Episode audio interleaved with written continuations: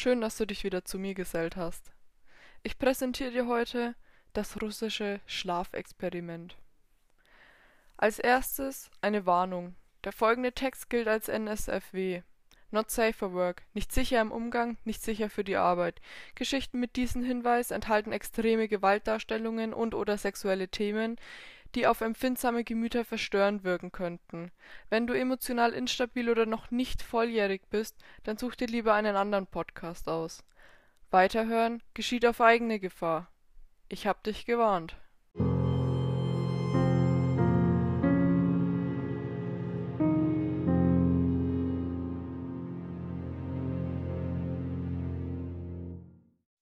In den späten 40ern hielten sowjetische Forscher fünf Menschen für 15 Tage wach, indem sie ein experimentelles, auf Wachmachern basiertes Gas benutzten.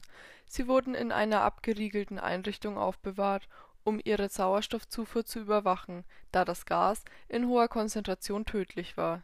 Dies geschah bevor es Überwachungskameras gab, also hatten sie nur Mikrofone und 10 cm dick verglaste Bullaugenfenster, um sie zu überwachen die Kammer war mit Büchern, Liegen ohne Bettwäsche, fließendem Wasser, einer Toilette und genug Essen für mindestens einen Monat ausgestattet.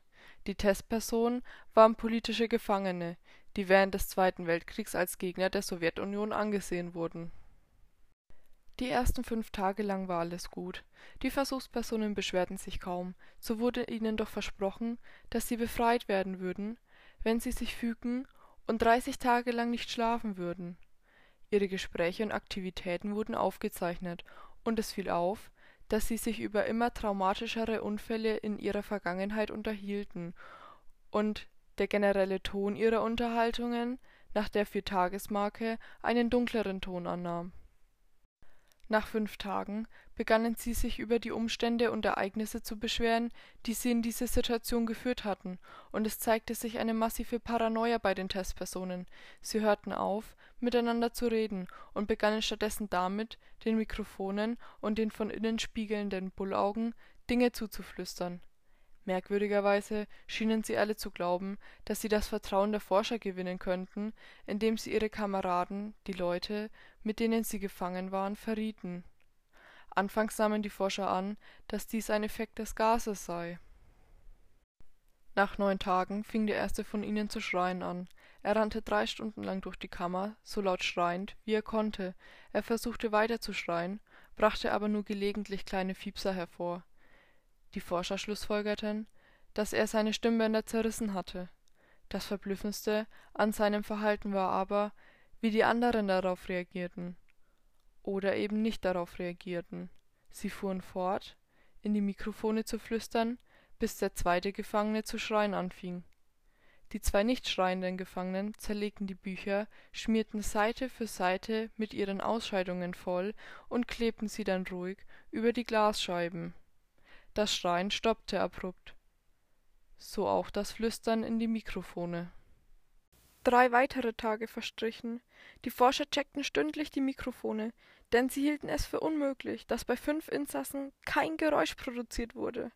Der Sauerstoffverbrauch in der Kammer deutete darauf hin, dass alle fünf noch am Leben sein mussten.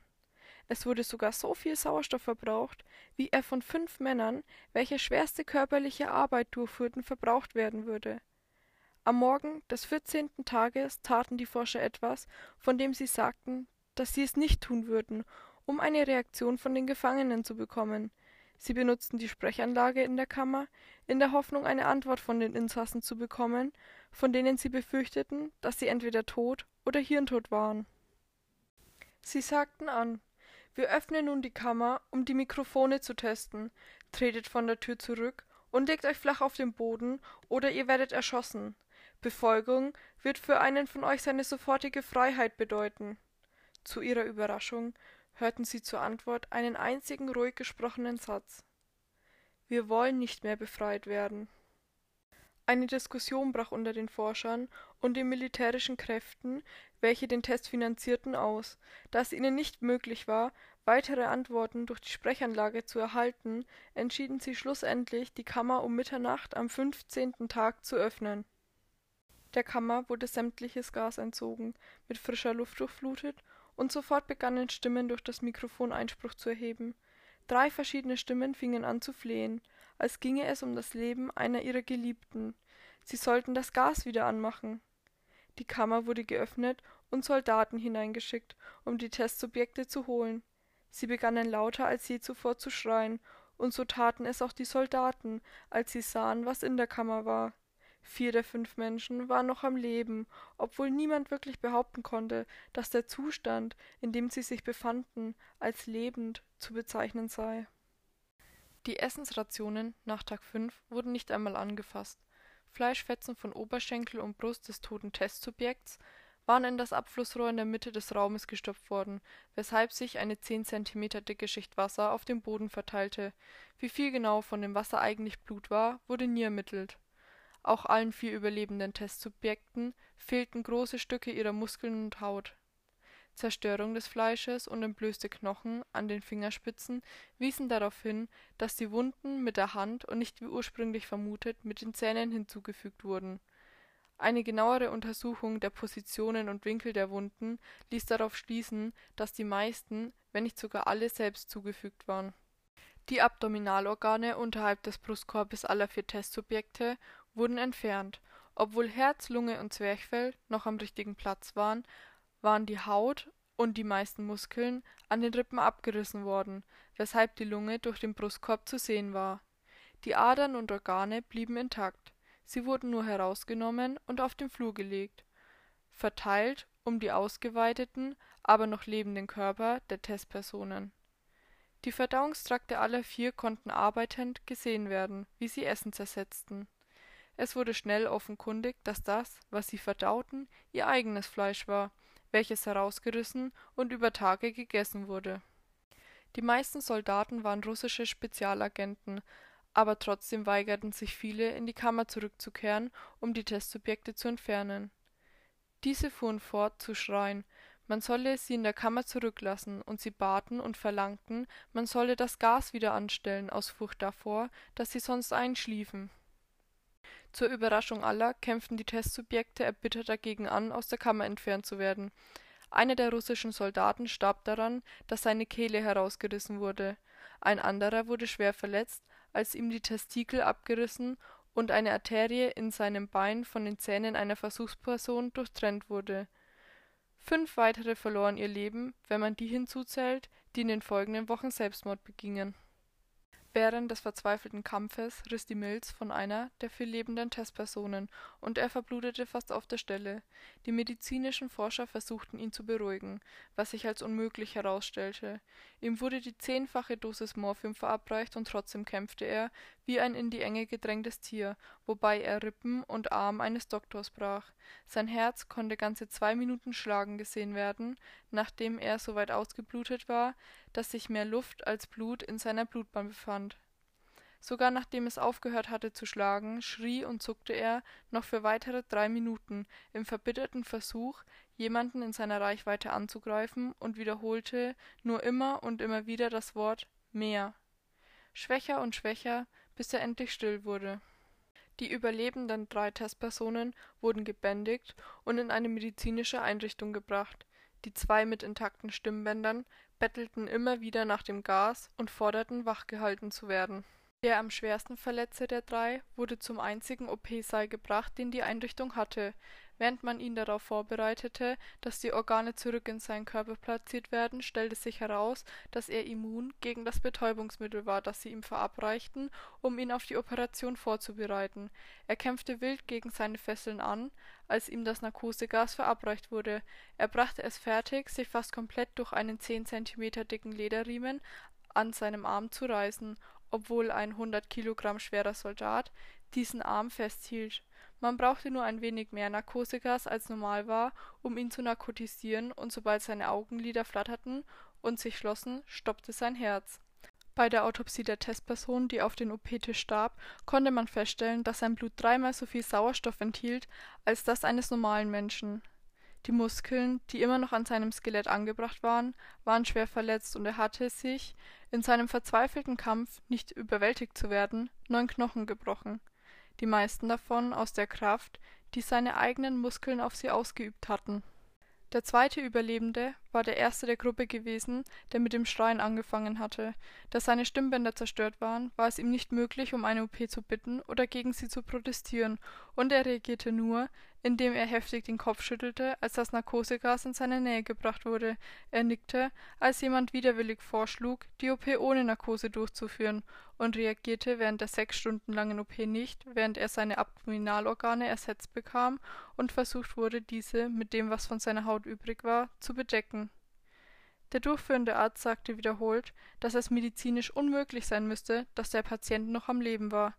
Eine entsetzte Krankenschwester, die bei der OP assistierte, sagte, dass sich der Mund des Patienten zu einem Lächeln verzog, immer wenn sein Blick ihren traf. Als die Operation endete, sah das Testsubjekt den Chirurgen an und fing an, laut zu schnauben, in dem verzweifelten Versuch zu sprechen. In der Annahme, dass dies etwas von enormer Wichtigkeit sein musste, holte der Chirurg einen Stift und einen Notizblock hervor, damit der Patient seine Nachricht schreiben konnte. Sie war simpel. Schneide weiter. Den anderen zwei Testsubjekten widerfuhr dieselbe Prozedur, bei beiden wieder ohne Narkose. Trotzdem musste ihnen ein Lähmungsmittel gespritzt werden. Der Chirurg fand es unmöglich, die OP durchzuführen, während die Patienten andauernd lachten. Sobald sie paralysiert waren, konnten die Testpersonen die anwesenden Forscher nur noch mit ihren Blicken verfolgen das Lähmungsmittel verließ ihren Kreislauf nach einer abnormal kurzen Zeit, und sie versuchten früh, ihren Fesseln zu entkommen. Sobald sie reden konnten, baten sie wieder um das Wachmachergas. Die Forscher fragten sie, warum sie sich selbst verletzt hatten, warum sie ihre eigenen Gedärme herausgerissen hatten und warum sie wieder das Gas verabreicht bekommen wollten. Ihnen wurde nur eine Antwort gegeben. Ich muss wach bleiben. Die Fesseln der drei Testsubjekte wurden fester gezogen, und sie wurden zurück in die Kammer gebracht, wo sie darauf warteten, zu erfahren, was mit ihnen geschehen sollte. Die Forscher, die mit der Wut ihrer militärischen Gönner darüber, dass sie ihre ursprünglichen Ziele verfehlt hatten, konfrontiert wurden, schlugen vor, die überlebenden Testpersonen einzuschläfern. Der befehlshabende Offizier, ein Ex-KGB-Mitglied, sah stattdessen Potenzial und wollte sehen, was geschehen würde, wenn man sie wieder unter Gas setzte. Die Forscher protestierten heftig, wurden aber überstimmt. In Vorbereitung darauf, wieder in die Kammer eingesperrt zu werden, wurden die Testpersonen an ein EEG angeschlossen und ihre Fesseln wurden für eine lange Gefangenschaft gepolstert. Zur Überraschung aller hörten die drei mit den Kämpfen auf, sobald jemand durchblicken ließ, dass sie wieder unter dem Gas stehen würden. Es war offensichtlich, dass alle drei an diesem Punkt hart darum kämpften, wach zu bleiben. Eine der Testpersonen, die sprechen konnte, summte laut und lange. Das stumme Testsubjekt drückte mit aller Macht gegen seine Fußfesseln, erst links, dann rechts, dann wieder links, nur um sich auf etwas konzentrieren zu können. Der letzte Gefangene hielt seinen Kopf vom Kissen hoch und blinzelte rapide. Da er der Erste war, der an das EEG angeschlossen worden war, beobachteten die meisten Forscher überrascht seine Gehirnströme. Für die meiste Zeit waren sie normal, aber manchmal erstarben sie unerklärlicherweise. Es sah so aus, als ob er wiederholt einen Hirntod erleiden würde, bevor alles wieder normal wurde. Während sie sich auf das Papier konzentrierten, welches aus dem Gehirnstrommesser kam, sah nur eine Schwester, wie sich seine Augen im gleichen Moment schlossen, indem sein Kopf auf das Kissen prallte. Seine Hirnströme wechselten sofort zu denen eines Tiefschlafes, dann erstarben sie zum letzten Mal während sein Herz gleichzeitig aufhörte zu schlagen. Das einzige verbliebene Testsubjekt, welches noch sprechen konnte, fing an zu schreien, man solle ihn sofort einsperren. Seine Gehirnströme zeigten die gleichen Anzeichen wie die des Mannes, der dadurch starb, dass er einschlief. Der Kommandant gab den Befehl, die beiden überlebenden Testsubjekte sowie drei Forscher in die Kammer einzuschließen. Einer der ernannten drei zog sofort seine Pistole und schoss den Kommandanten zwischen die Augen drehte dann die Pistole zum stummen Testsubjekt und blies auch ihm das Gehirn raus. Er zielte mit der Waffe auf die verbliebene Testperson, die immer noch an das Bett gefesselt war, während die anderen Forscher und Mediziner aus dem Raum flohen. Ich werde hier nicht mit diesen Dingern eingesperrt werden. Nicht mit dir, schrie er den Mann an, der an das Bett gebunden war. Was bist du? fragte er. Ich muss es wissen. Die Testperson lächelte. Hast du das einfach so vergessen? fragte die Testperson.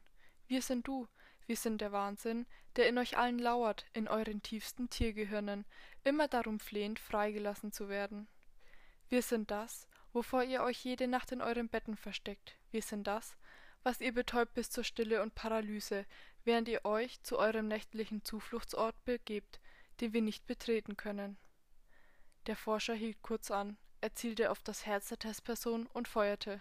Das EEG erstarb, während die Testperson schwach herauswirkte. So, fast frei.